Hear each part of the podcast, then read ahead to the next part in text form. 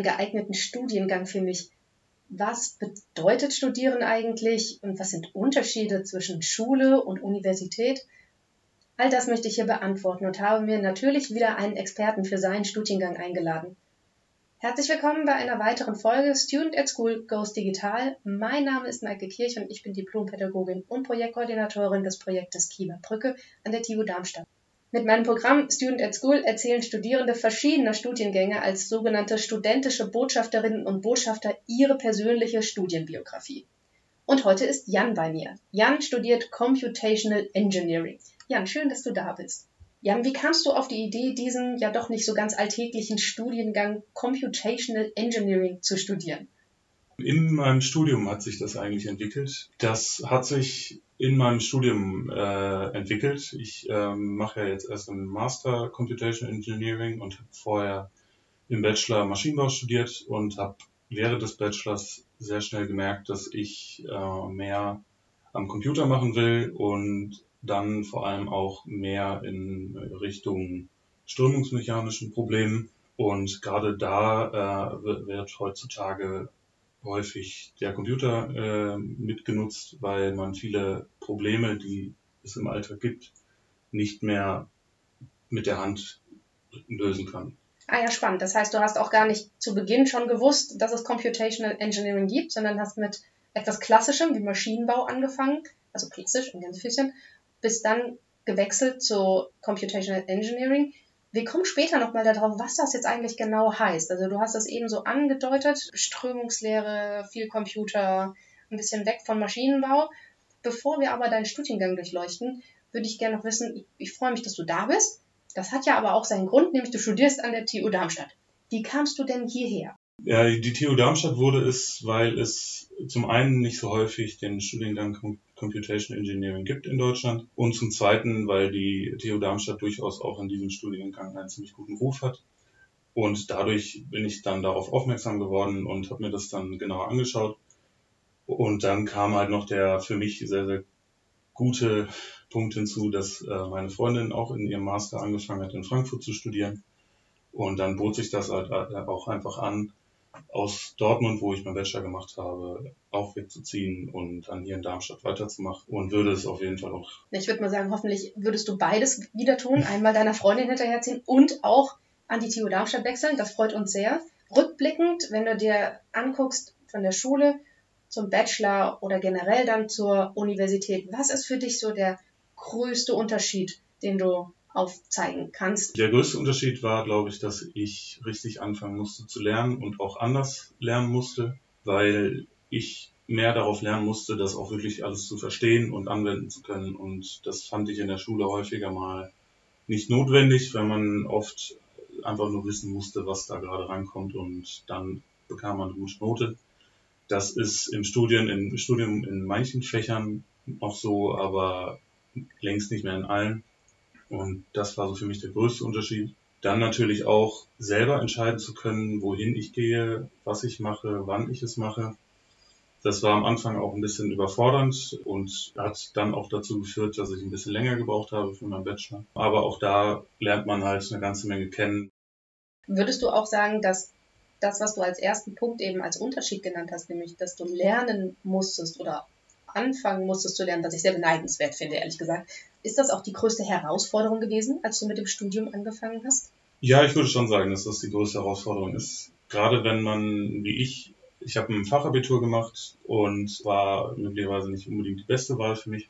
Und deswegen musste ich in der Schule wirklich relativ wenig machen, glücklicherweise für mich. Habe aber dadurch diesen Gedanken gerade zu Beginn des Studiums mitgenommen und habe deswegen am Anfang einfach viel zu wenig gemacht und musste das dann erst wieder richtig lernen, wie ich mich richtig hinsetze und das äh, durchziehe.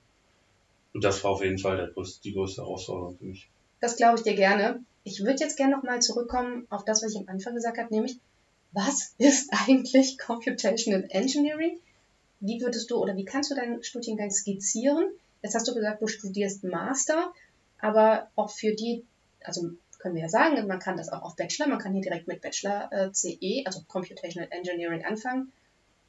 Was ist das? Was gehört dazu? Was muss ich dazu studieren? Welche Fächer?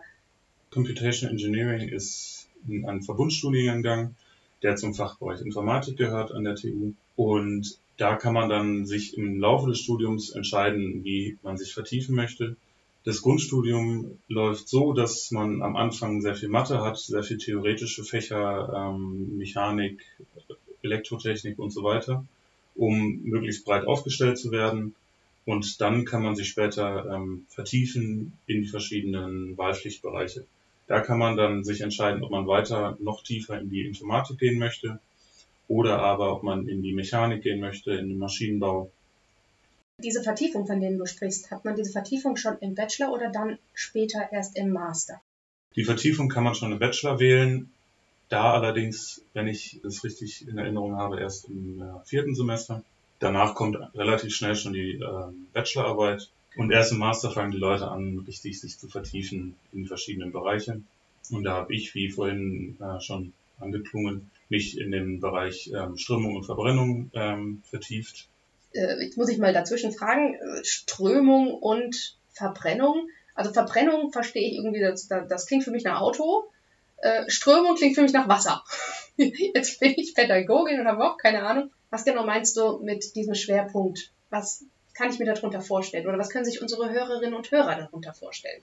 Ja, da kann ich am besten sagen, was ich jetzt halt mir äh, ausgesucht habe für Fächer.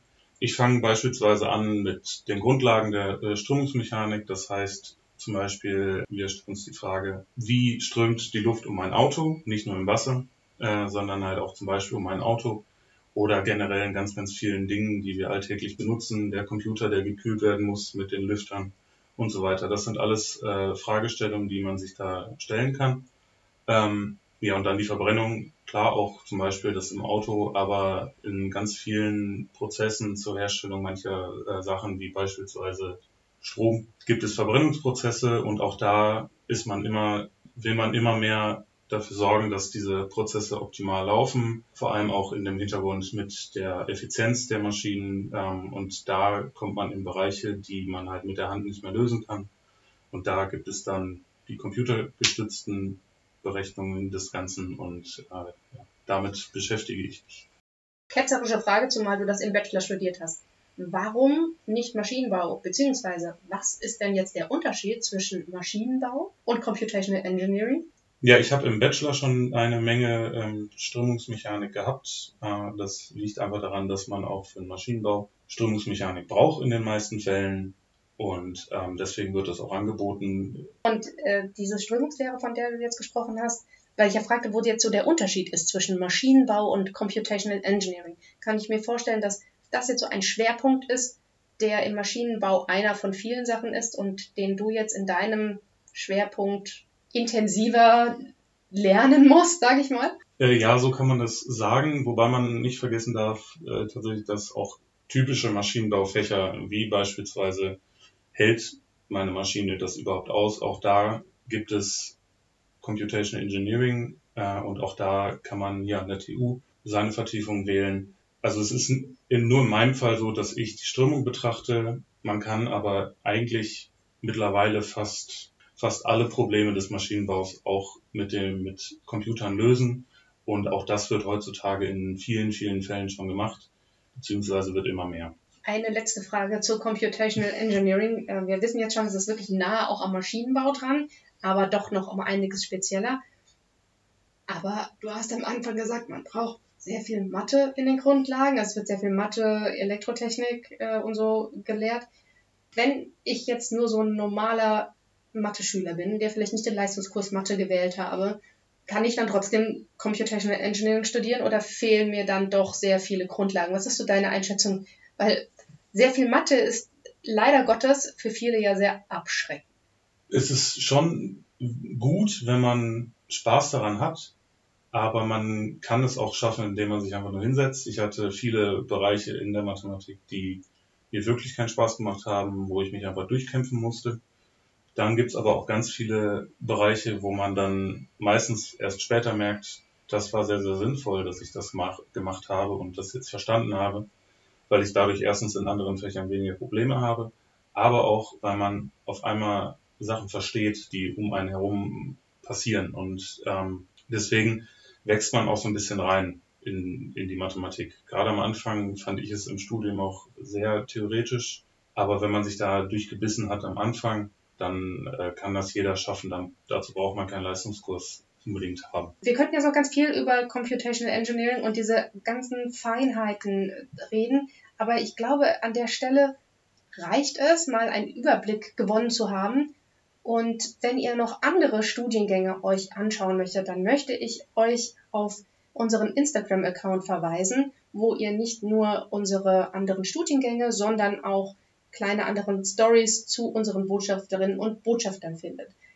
Ihr findet uns unter studentatschool.tuda und das at wird ausgeschrieben mit at, also student at school.tuda.